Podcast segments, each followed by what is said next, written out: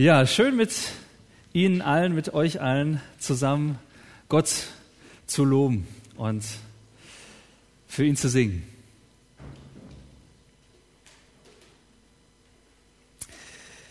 Wir haben den Text von heute eben gehört.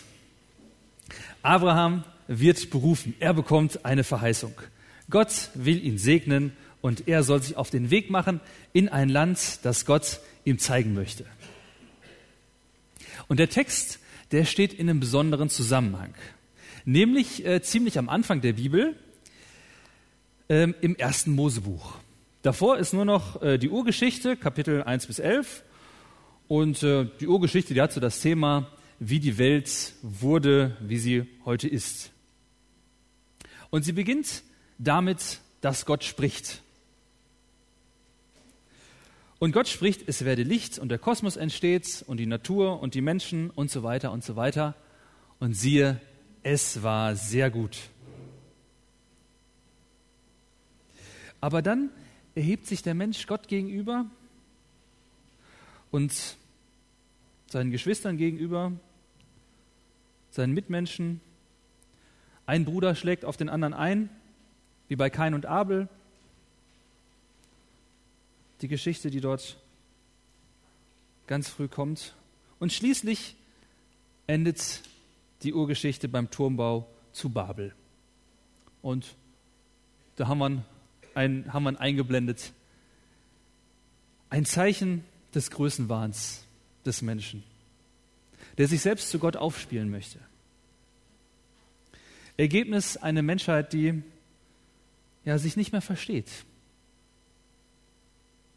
die sich zerstreut hat über die Welt und wo, ja, wo es unvollkommen bleibt, wo es halb fertig bleibt und wo es ja so viel gottlos auch ist. Indem die Menschen in einem Land oder auch ja, sich gegenüber im Nachbargarten sich nicht mehr verstehen, sich nicht mehr um den anderen kümmern, und das ernüchternde Ende bis heute ist, die Welt ist ja an vielen Stellen nicht sehr gut. Es ist die Welt von Kain und Babel. So weit, so schlecht, könnte man sagen. Ende der Geschichte, aber, und das ist eben das Schöne, und darum, und darum macht es Freude, hier mit euch, mit Ihnen zu singen weil Gott sich damit eben nicht zufrieden gibt, wie es ist. Und weil er ein neues Kapitel aufschlägt. Kapitel 12 in der Bibel. Und es fängt an wie, ja im Grunde eigentlich wie in Kapitel 1. Gott spricht. Und Gott sprach zu, zu Abraham.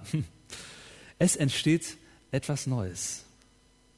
Gott hat seine Schöpfung nach wie vor nicht aufgegeben und deswegen spricht er. Und jetzt spricht er zu einzelnen Menschen. Und das ist was, was er bis heute macht. Durch seinen Heiligen Geist. Manchmal im Gespräch untereinander, manchmal beim Bibellesen, im Gebet, durch Predigten, durch Andachten Und warum spricht er? Weil er sich nicht damit zufrieden gibt, wie die Welt ist, wie seine Gemeinde ist, wie Kassel ist und auch wie vielleicht manche Situation auch in meiner Familie ist oder auf der Arbeit oder in der Uni oder in der Schule.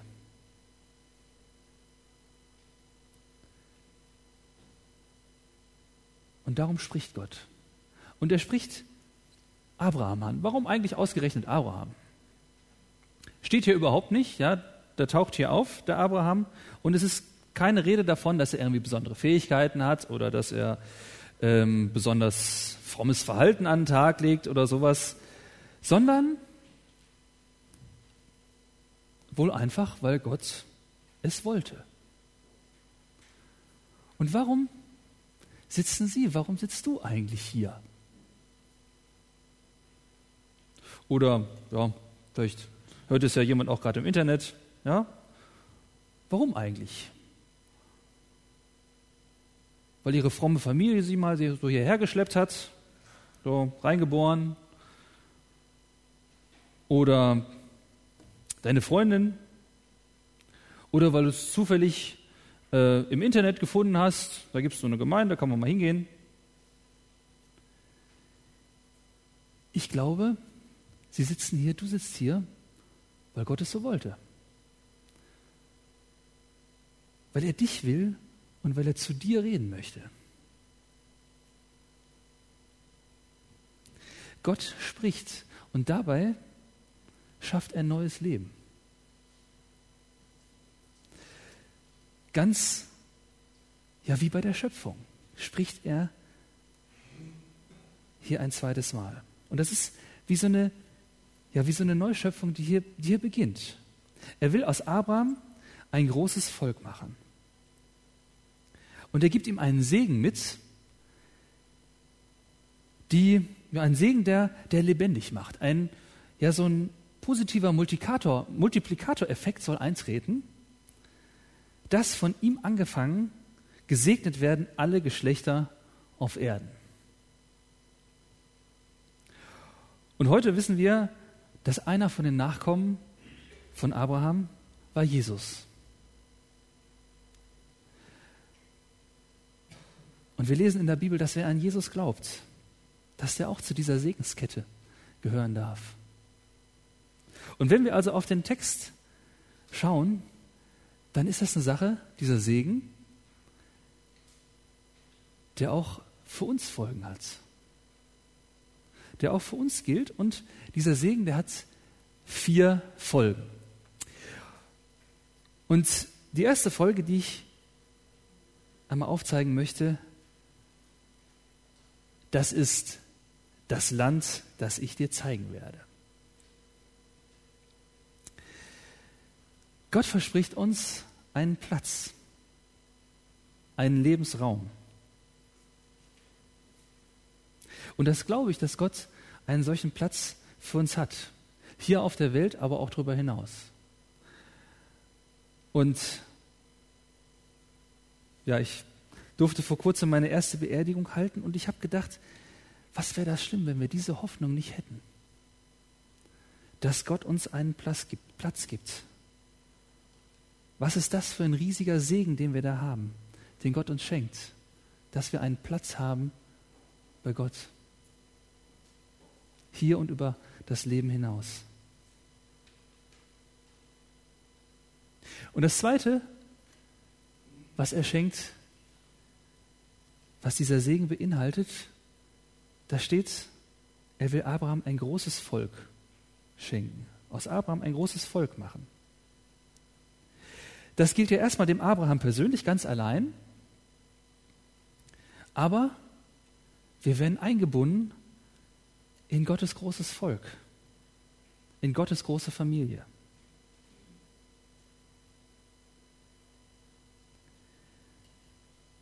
Ich habe vor kurzem gelesen, da hat ein Experte vermutet und hat gesagt, die soziale Frage des 21. Jahrhunderts, das wird die Einsamkeit sein. Und vielleicht ist da was dran.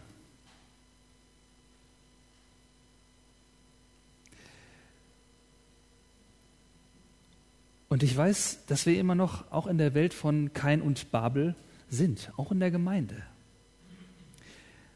Und dass vieles im Argen liegt. Aber vielleicht wird deswegen auch so oft in der Bibel von dieser Liebe untereinander gesprochen. Dass Gott gerade deswegen so oft davon spricht, weil Gott sich damit nicht zufrieden gibt, wie es auf der Welt ist. Gottes Segen umfasst ja Leute, ein großes Volk, eine Gemeinschaft, in die wir eingebunden sein dürfen. Und drittens, dort steht, ich will dich segnen und du sollst ein Segen sein. Das heißt also, wenn Sie Christin sind, Christ sind, dann gilt, einer dieser Segensmultiplikatoren bist jetzt du. Nicht, weil wir uns besonders anstrengen oder weil wir irgendwie besonders tolle Fähigkeiten haben. Von dem Abraham wird davon nichts berichtet, sondern weil Gott dich anspricht. Und wenn du bereit bist, auf sein, auf sein Reden zu hören, dann kommt also dieser lebendig machende Segen, kommt zu ihnen, kommt zu dir und er wirkt. Und das eben mitten in, in der Welt, die wir vorhin beschrieben haben, so wie sie in der Urgeschichte endet, mitten in dieser dunklen Welt von Kain und Babel sozusagen, mit deren Elend Gott sich nicht zufrieden gibt. Und deswegen darfst du so ein Multiplikator des Segens sein.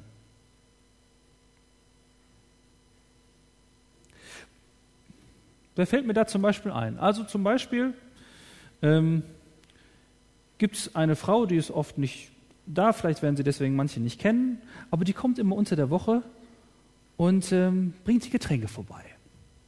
Ganz treu, jahrelang. Und wie viele von uns haben ganz selbstverständlich zusammengesessen, weil es hier noch was zu trinken gab und weil es gemütlich ist, in entspannter Atmosphäre und haben ein gutes Gespräch geführt. Ich habe keine Ahnung, wie viele gute Gespräche und segensreiche Gespräche dadurch entstanden sind. Durch ihren Dienst. Ich glaube, dass es eine ziemlich große Menge ist. Ein anderer hat die Gabe, Jugendarbeit zu machen. Und wer weiß, was daraus für ein Segen entstanden ist. Was von den Jugendlichen, von den Kindern, die diese Person betreut, einmal ausgehen wird. Oder wer weiß, was ihr Gebet, was dein Gebet bewirkt. Was für eine Multiplikatorkraft davon ausgeht.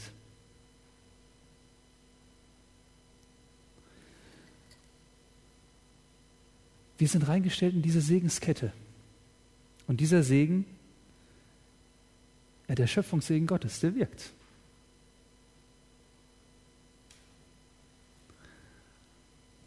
Er wirkt Licht. Wir dürfen Licht sein für andere. Und der dritte und vierte und letzte Punkt an der Stelle, ich will dir einen großen Namen machen, sagte Abraham. Menschen bekommen plötzlich eine Bedeutung. Eine Bedeutung, die sie selbst nie geahnt haben, die sie vielleicht auch gar nicht so sehen. Und die vielleicht gerade böse, ein bisschen böse auf mich sind, weil sie sich ertappt haben an einer, also erkannt haben an einer Stelle. Ja? Sie haben einen großen Namen. Manche von, von denen bei den Menschen, aber sicherlich bei Gott.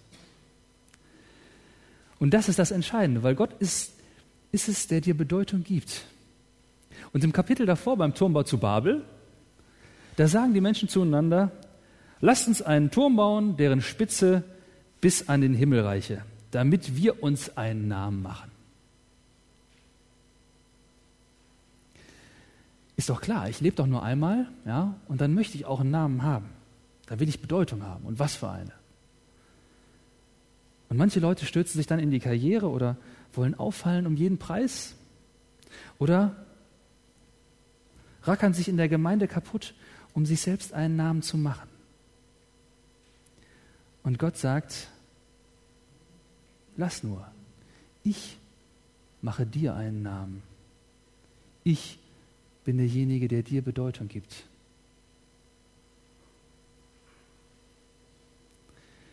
Und er gibt jedem von uns eine andere Bedeutung, einen anderen Namen. Jeder, der auf Gottes Reden hört, wird auf seine Weise, auf seine ganz eigene so ein Segensmultiplikator sein können.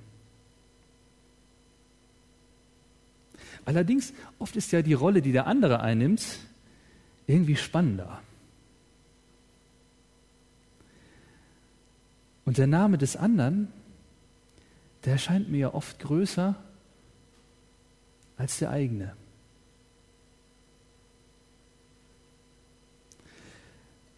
Und dass ich irgendwie manchmal den Segen, der vom anderen ausgeht, diesen Segen manchmal dem anderen nicht gönne. Aber an der Stelle ist unser Text sehr schroff. Hier steht doch, ich will verfluchen, die dich verfluchen. Neid ist was unglaublich Zerstörerisches. Das ist nichts, was Leben schafft, sondern das, was zerstört. Für den anderen aber noch mehr für mich selbst. Und dann brauche ich Vergebung. Und vielmehr sollen wir einander segnen. Denn ich will segnen, die dich segnen, sagt Gott. Mit anderen Worten, da wo wir uns unterstützen und uns untereinander segnen. Segnen in dem, was wir, was wir Gutes tun. Desto mehr Segen wird auch auf uns selbst zurückfallen. Und desto mehr Leben wird daraus entstehen. Segen wird mehr, wenn man ihn austeilt.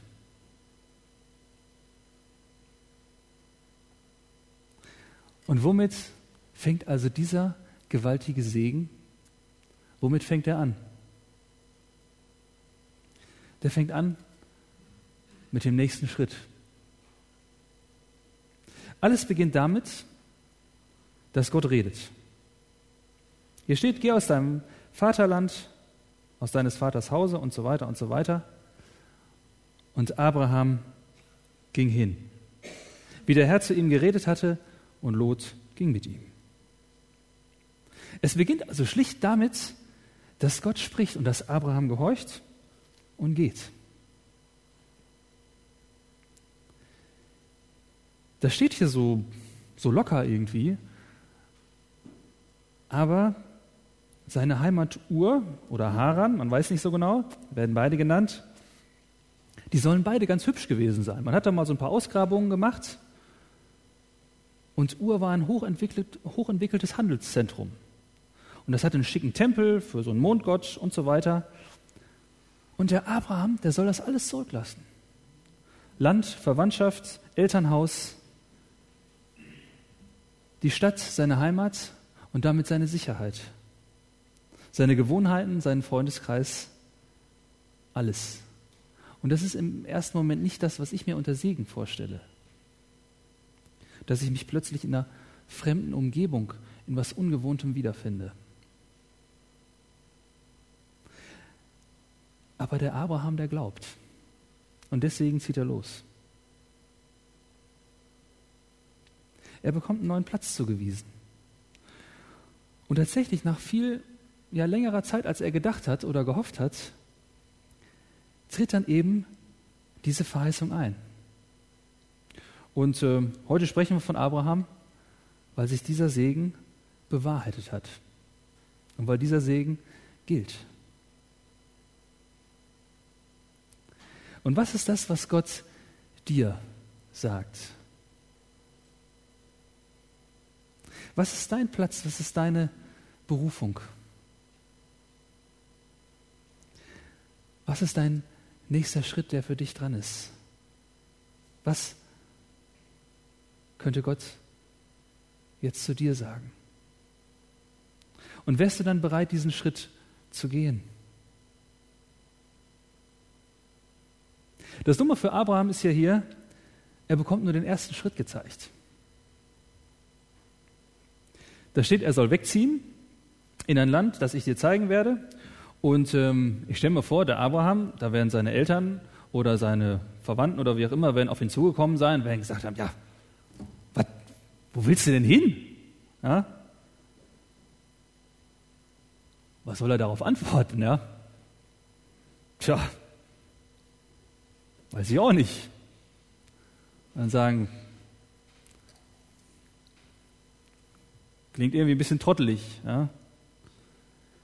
Aber er wusste eben nur den nächsten Schritt. Und den übernächsten hatte Gott ihm noch nicht verraten. Und den überübernächsten schon gar nicht.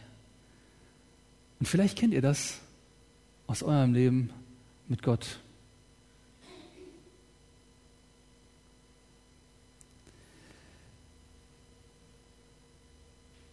Dass euch vielleicht der nächste Schritt deutlich ist, aber der nächste, übernächste und überübernächste überhaupt nicht. Ist sicherlich auch gut, dass man nicht alles weiß und, und es hält uns auch dazu an, immer wieder dran zu bleiben und Gott zu fragen. Und immer wieder zu ihm hinzugehen. Und das kennen wir auch zum Beispiel aus, aus der Gemeindeleitung. Wir ringen dann jeweils um den nächsten Schritt und das machen wir uns nicht leicht. Und wir, wir versuchen natürlich dann auch den, nächsten, den übernächsten und den überübernächsten Schritt gleich mitzuplanen. Aber wir müssen auch zugeben, ob das so eintrifft. Das wissen wir häufig auch nicht. Und dann stehen wir manchmal auch da, ja, so ein bisschen trottelig da.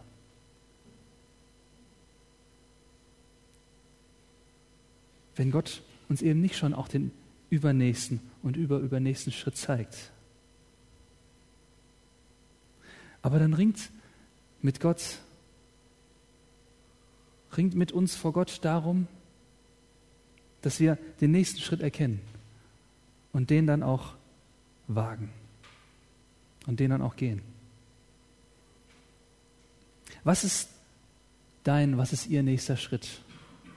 Was ist dein neues Land, wo Segen von dir ausgehen soll? Ist es dran, dich endlich an Jesus festzumachen. Zu sagen, ja, ich möchte, ich möchte mit dir leben, Jesus. Und ich möchte diesen, diesen Segen haben, der von dir ausgeht. Oder ist es ein Dienst, der für sie, der für dich dran ist? Das Mitmachen im Stehkaffee-Team, in der Jugendarbeit, in der Musik, was auch immer. Ist es einfach ein Besuch? Ist es deine Verlobung? Ist es ein Hauskreis?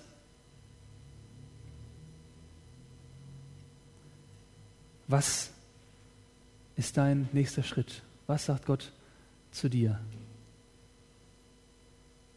Abraham ging hin, wie der Herr ihm geredet hatte.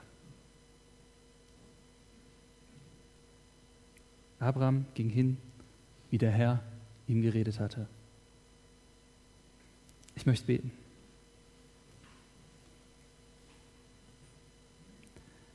Herr, an deinem Segen ist mir mehr gelegen als an Gold. Auf deinen Wegen will ich gehen. Amén.